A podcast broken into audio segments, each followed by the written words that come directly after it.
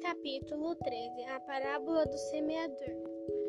Tendo Jesus saído de casa naquele dia, estava assentado junto ao mar.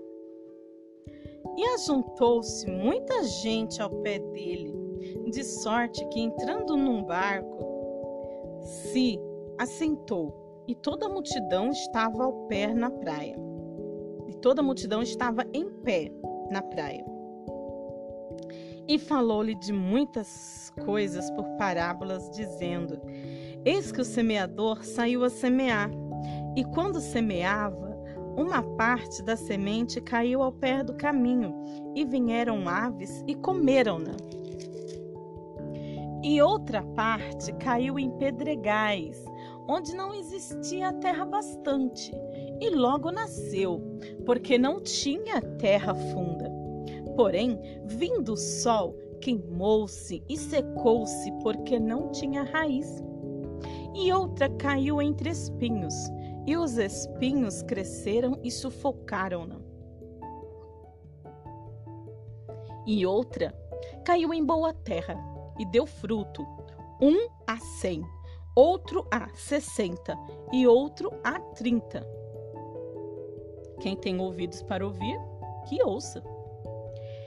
E, acercando-se dele, os discípulos disseram-lhe: Por que lhes falas por parábolas? E respondendo, disse-lhe: Porque a vós é dado conhecer os mistérios do reino dos céus, mas a eles não lhes é dado. Porque aquele que tem se dará e terá em abundância muito mais. Porém, aquele que não tem, até aquilo que tem lhe será tirado. Por isso, lhes falo por parábolas, porque eles vendo não veem, e ouvindo não ouvem, nem compreendem. E neles se cumpre a profecia de Isaías que diz: Ouvindo ouvireis, mas não compreendereis, e vendo vereis, mas não percebereis porque o coração deste povo está endurecido e ouvindo e ouviu de mau grado com seus ouvidos e fechou os olhos para que não veja com os olhos e ouça com os ouvidos e compreendam com o coração e se converta e eu o cure. Mais bem-aventurados vossos olhos porque veem e os vossos ouvidos porque ouvem. Porque, em verdade vos digo que muitos profetas e justos desejaram ver o que vós vedes e não viram, e ouvir o que vós ouvis e não ouviram. Escutai vós, pois, a parábola do semeador. Ouve, ouvindo alguém a parábola do reino e não a entendendo, vem o maligno e arrebata o que foi semeado no seu coração. Este é o que foi semeado ao pé do caminho. Porém, o que foi semeado em pedregais é o que ouve a palavra e logo a recebe com alegria. Mas não tem raiz em si mesmo. Antes é de pouca duração e chegando a angústia e a perseguição por causa da palavra, logo se ofende. E o que foi semeado entre espinhos? E o que foi semeado entre espinhos é o que ouve a palavra. Porém, os cuidados deste mundo e a sedução das riquezas sufocam a palavra e fica infrutífera. Mas o que foi semeado em boa terra é o que ouve e compreende a palavra e dá fruto e um produz cem, e outro sessenta, e outro trinta. A parábola do trigo do joio. Propôs-lhe outra parábola, dizendo: O reino dos céus é semelhante ao homem que semeia boa semente no seu campo. Mas, dormindo os homens, veio o seu inimigo e semeou o joio no meio do trigo e retirou-se. Quando a erva cresceu, frutificou e apareceu também o joio. E os servos do pai de família, indo ter com ele, disseram-lhe: Senhor, Não semeaste tu no teu campo boa semente? Por que tens então joio? E ele lhe disse: Um inimigo é quem fez isso. E os servos lhe disseram: Queres, pois, que vamos arrancá-lo? Porém, eles lhe disse: Não, para que ao colher o joio, não arranqueis também o trigo com ele. Deixai crescer os dois juntos até a ceifa. E por ocasião da ceifa, direi aos ceifeiros: Colhei primeiro o joio e atai-o em molhos para o queimar, mas o trigo ajuntai-o no meu celeiro. A parábola do grão de mostarda e do fermento.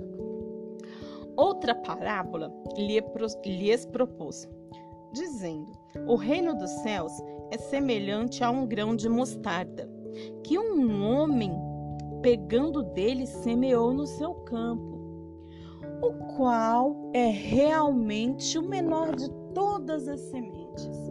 Mas crescendo é a maior das plantas e faz-se uma árvore, de sorte que vêm as árvores do céu e se aninham nos seus ramos. Outra parábola vem as aves, as aves, os passarinhos, e pousam nos seus ramos. Outra parábola lhes disse: O reino dos céus é semelhante ao fermento que uma mulher toma e introduz em três medidas de farinha, até que tudo esteja levedado. Tudo isso disse Jesus por parábolas à multidão, e nada lhe falava sem parábola. Tudo Jesus comparava para conversar com eles. Para que se cumprisse o que fora dito pelo profeta que disse: Abrirei em parábola a boca, publicarei coisas ocultas desde a criação do mundo. A explicação da parábola do joio.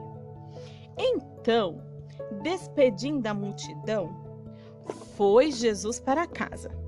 E chegando ao pé dele os seus discípulos, dizendo: Explica-nos a parábola do joio do campo. Hum, os discípulos, consigo imaginar, tudo curioso ali, esperou a multidão embora para fazer uma pergunta para Jesus. E ele, respondendo, lhe disse: O que semeia a boa semente é o filho do homem. O campo é o mundo. A boa semente são os filhos do reino. O joio são os filhos do maligno. O inimigo que o semeou é o diabo. E a ceifa é o fim do mundo. E os ceifeiros são os anjos. Assim como o joio é colhido e queimado no fogo, assim será na consumação deste mundo. Mandará o Filho do Homem os seus anjos, e eles colherão do seu reino tudo que causa escândalo, e eles colherão do seu reino tudo o que causa escândalo, e os que cometem iniquidade, e lançá-los-ão na fornalha de fogo. Ali haverá pranto e ranger de dentes. Então os justos resplandecerão como o sol, igual o sol, no reino de seu Pai. Quem tem ouvidos para ouvir, que ouça. As parábolas do tesouro escondido e da pedra e da pérola e da rede. Também o reino dos céus é semelhante a um tesouro escondido num campo que um homem achou e escondeu. E pelo gozo, pela grande alegria, grande satisfação dele, ah, vai e vende tudo quanto tem e compra aquele campo. Outro sim, o reino dos céus é semelhante ao homem negociante que busca boas pérolas, um negociador e encontrando uma pérola de grande valor, foi, vendeu tudo quanto tinha e comprou-a. Igualmente, o reino dos céus é semelhante a uma rede lançada ao mar, e que apanha toda a quantidade de peixes. E, estando cheia, a puxam para a praia. E, assentando-se, apanha para os cestos os bons, os ruins, porém, lança fora. Assim será na consumação dos séculos. Virão os anjos e separarão os maus dentre os justos e lançá-los-ão na fornalha de fogo. Ali existirá prantos e range, ali existirá pranto e ranger de dentes. E disse-lhes Jesus: Entendestes todas estas coisas? Disseram-lhe eles: Sim, Senhor. Até eu estou entendendo. E ele disse-lhes: Por isso, todo escriba instruído acerca do reino dos céus. É semelhante a um pai de família que tira do seu tesouro coisas novas e velhas. E aconteceu que Jesus, concluindo estas parábolas, retirou-se dali. E chegando à sua pátria, ensinava-os na sinagoga deles, de sorte que se maravilhavam e diziam: De onde veio este? De onde veio este? A sabedoria e estas maravilhas? De onde veio a este? A sabedoria e estas maravilhas? Eles ficaram perguntando: como? De onde veio tanta sabedoria para estes simples homens e estas maravilhas? Não é este o filho do carpinteiro? E não se chama sua mãe Maria e os seus irmãos Tiago e José e Simeão e Judas? Para você que não sabia que Jesus tinha mais irmãos, olha aí, ó. Os membros daquela sinagoga, a Bíblia diz aqui, a sinagoga deles. O que eu acho interessante em todo o evangelho é que Jesus sempre se refere à sinagoga deles, a sinagoga deles. Sabe por quê? Os crentes dos dias atuais não pertence àqueles que estão no altar, às assembleias, não. É a igreja, a minha noiva, é a noiva do Senhor. O homem pode até querer mandar na igreja, mas Cristo é o Senhor da igreja. E estes. Não é este o filho do carpinteiro? Já li isso aqui, né? Desculpa a emoção aí. De onde lhe veio, pois, tudo isso? E escandalizavam-se nele. Jesus, porém, lhe disse: Não existe profeta sem honra, a não ser na sua pátria e na sua casa. E não fez ali muitas maravilhas por causa da incredulidade deles. Veja só, eles perderam a oportunidade de ver com os próprios olhos, ouvirem com os próprios ouvidos, contemplar, apalpar, pegar e sentir com as suas mãos grandes maravilhas, grandes milagres. Oh Deus! E pensa que é diferente? Não, não é diferente nos nossos dias. Nos dias de hoje ainda existem pessoas que têm ouvidos, mas não ouvem ouvindo, não fazem questão de compreender, porque estão com o coração endurecido, como disse o próprio Jesus. Sabe, os seus corações estão duros, eles ouvem, mas não compreendem. Ouvindo, não compreendem, porque estão ouvindo de mau coração, com o coração endurecido.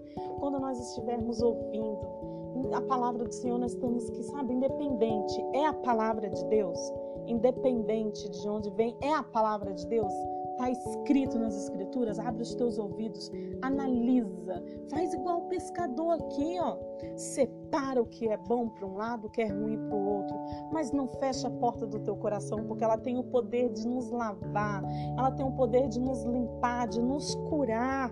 Como disse Jesus, eles deixaram de ser curados porque fecharam seus corações. Olha só, não compreendendo com o coração e se converterem e os cure. Jesus queria que eles ouvissem e compreendessem para que fossem curados.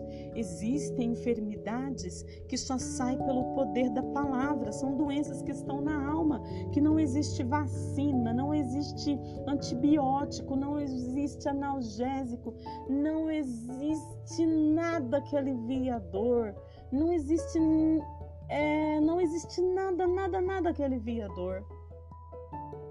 Não existe morfina fina que alivie. Sabe por quê? Porque são dores que estão na alma. São coisas que somente a palavra de Deus, Jesus, tem o poder de puxar, de extrair, de tirar. Então, por isso que quando você tiver a oportunidade de ouvir a palavra de Deus, ouve, mas ouve de bom grado, abre o seu coração, sem querer estar julgando aquele que está levando a palavra. Você tem o direito de analisar o que sai da boca dele para fazer separação, ficar com o que é bom e o que não é, ouvir, analisar, examinar para ficar com o que serve para você, entendeu? Agora eu vou te dizer uma coisa, não despreze porque é a palavra. Ela teve um preço de sangue para ficar para nós. Alguém, Jesus, deu a vida para que ela ficasse para nós, para matar a nossa sede, curar a nossa alma.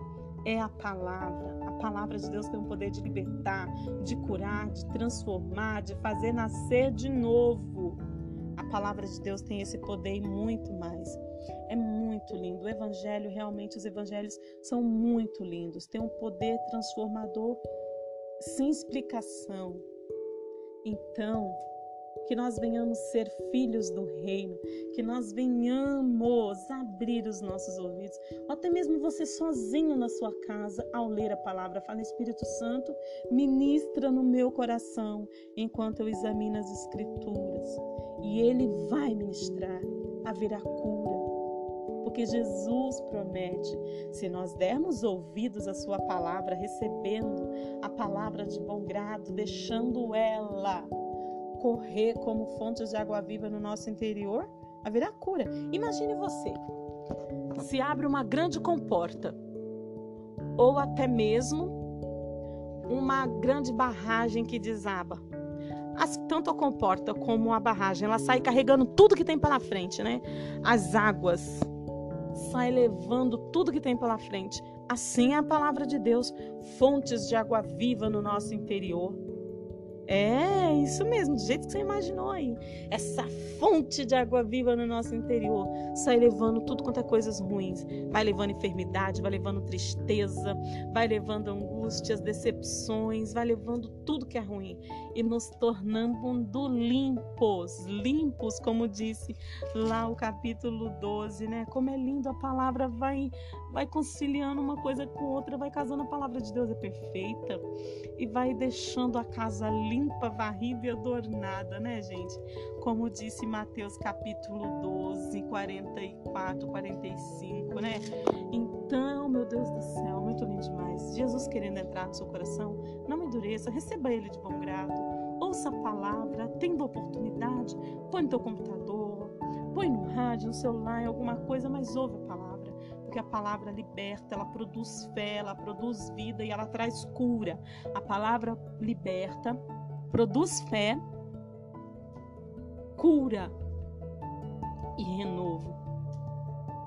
Deus, em nome de Jesus, eu quero te pedir, abra os nossos ouvidos, ó Pai, sempre que estivermos diante da tua palavra ou com tuas palavras em nossas mãos, para que possamos ouvir, compreender e ela cresça dentro de nós como uma boa árvore frutífera, para que nós possamos nos tornar diferentes, mais semelhantes a ti pelo poder da tua palavra. Que a tua palavra, Senhor, nos guie pelo justo, perfeito, estreito caminho, com as tuas palavras, que a tua palavra nos dê graça de permanecermos aos teus pés, assim como os discípulos, tendo mais curiosidades, mais interesses de te conhecer melhor. Senhor, em nome de Jesus, renova-nos a cada dia, Senhor, para que nunca falte em nós a vontade de estar aos teus pés, para que nunca falte em nós o desejo de te conhecer melhor. Firma os nossos pés, Senhor. Faz com que a tua palavra corra dentro de nós. Faz com que a tua palavra, Senhor, dentro de nós seja como rios de água cristalina, fontes de águas vivas em nome de Jesus, Deus. Faz com que a tua palavra, Senhor Deus, venha produzir os frutos dentro de nós. Ó Deus, em nome de Jesus, que o nosso coração possa ferver de palavras boas produzidas pelo ouvir da tua palavra. em nome de Jesus. Que possa estar chovendo nessa casa aí agora, em nome de Jesus. Sabe, enquanto eu falava aqui, eu me lembrei uma vez, pela infinita misericórdia do Senhor, eu fui convidada para ministrar numa igreja. Aí eu estava lá ministrando, né? Aí quando chegou em casa, aconteceu algo durante o culto, aí chegou em casa, eu fui dobrar os meus joelhos. Dobrar meus joelhos não, eu deitei no chão ali, comecei a chorar. E falei, Senhor, que me conhece mais do que tu, Senhor. Ah, eu comecei, quando eu fui dormir de noite, gente, eu peguei no sono. Ah, para a glória do Senhor, eu desejo a você experiências como essa. Aí eu tive um sonho assim, eu via o culto em que eu estava no, na tarde. Eu fui um culto de mulheres. Aí eu via o culto onde eu tinha ministrado pela misericórdia do Senhor à tarde. Eu vi o culto em sonhos se repetindo à noite. E eu me via por detrás do púlpito onde eu estava pregando. E enquanto o Senhor me usava para ministrar a palavra dentro daquela igreja, gente, eu vi tudo de novo em sonho. Ah, meu Deus, eu creio que o Senhor me levou em espírito de novo àquele lugar para me ver o que estava acontecendo. Eu vi como chuvas de água cristalinas, uma água incomparável. A água era literalmente cristalina, caía dentro daquela congregação, enquanto pela misericórdia do Senhor eu estava ministrando, gente. Aí eu pude ver que de maneira específica a água caía sobre um obreiro que estava na porta. As vestes daquele homem estavam se tornando tão branca, não porque eu estava ministrando, mas porque a palavra, Deus tem compromisso com a palavra. E a palavra estava ali sendo ministrada. Gente do céu, eu acordei tão mais cheia de Deus, mais confiante. E se eu já amava a palavra, hoje eu aprendi a amar muito mais, porque a palavra de Deus tem poder, gente, de curar, de limpar, de transformar. Ai, se nós imaginássemos o poder da palavra, é muito mais forte do que uma comporta ou uma barragem se abrir. Gente, a palavra de Deus é muito mais tremenda do que as águas do oceano. Oh, meu Deus do céu, o poder de Deus, a palavra de Deus é inexplicável, gente. Realmente Deus tem compromisso com a palavra. E foi pela palavra que Jesus venceu o diabo no deserto. Então fique você com esta palavra e creia eu tive vontade de compartilhar essa experiência com vocês. É lógico que ela é muito grande, mas esse essa experiência é um pouquinho maior, mas esse essa parte do sonho aqui até hoje eu não me esqueço e eu quero nunca esquecer. Então toda vez que você for ao púlpito, toda vez que você for ministrar alguém, lembre-se de que você está fazendo uso da palavra. E a palavra de Deus não é brincadeira, não deve ser usada por vaidade a palavra de Deus não deve ser usada por interesse, sabe, por ganância, por ambição. O único objetivo nosso de ministrar e usar a palavra é salvação, edificação, libertação, cura. É Deus agir, é o Espírito Santo de Deus ocupar o lugar.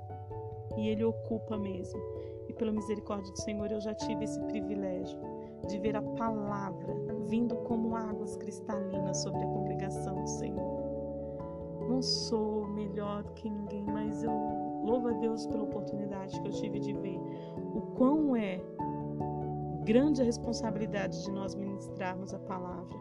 E eu desejo que aquelas águas, com certeza, já está caindo aí na sua casa e aqui na minha também. Fica com essa palavra, é a palavra de Deus. Não endureça o seu coração, pois maior é aquele que está em nós do que o que está no mundo. A palavra de Deus tem poder.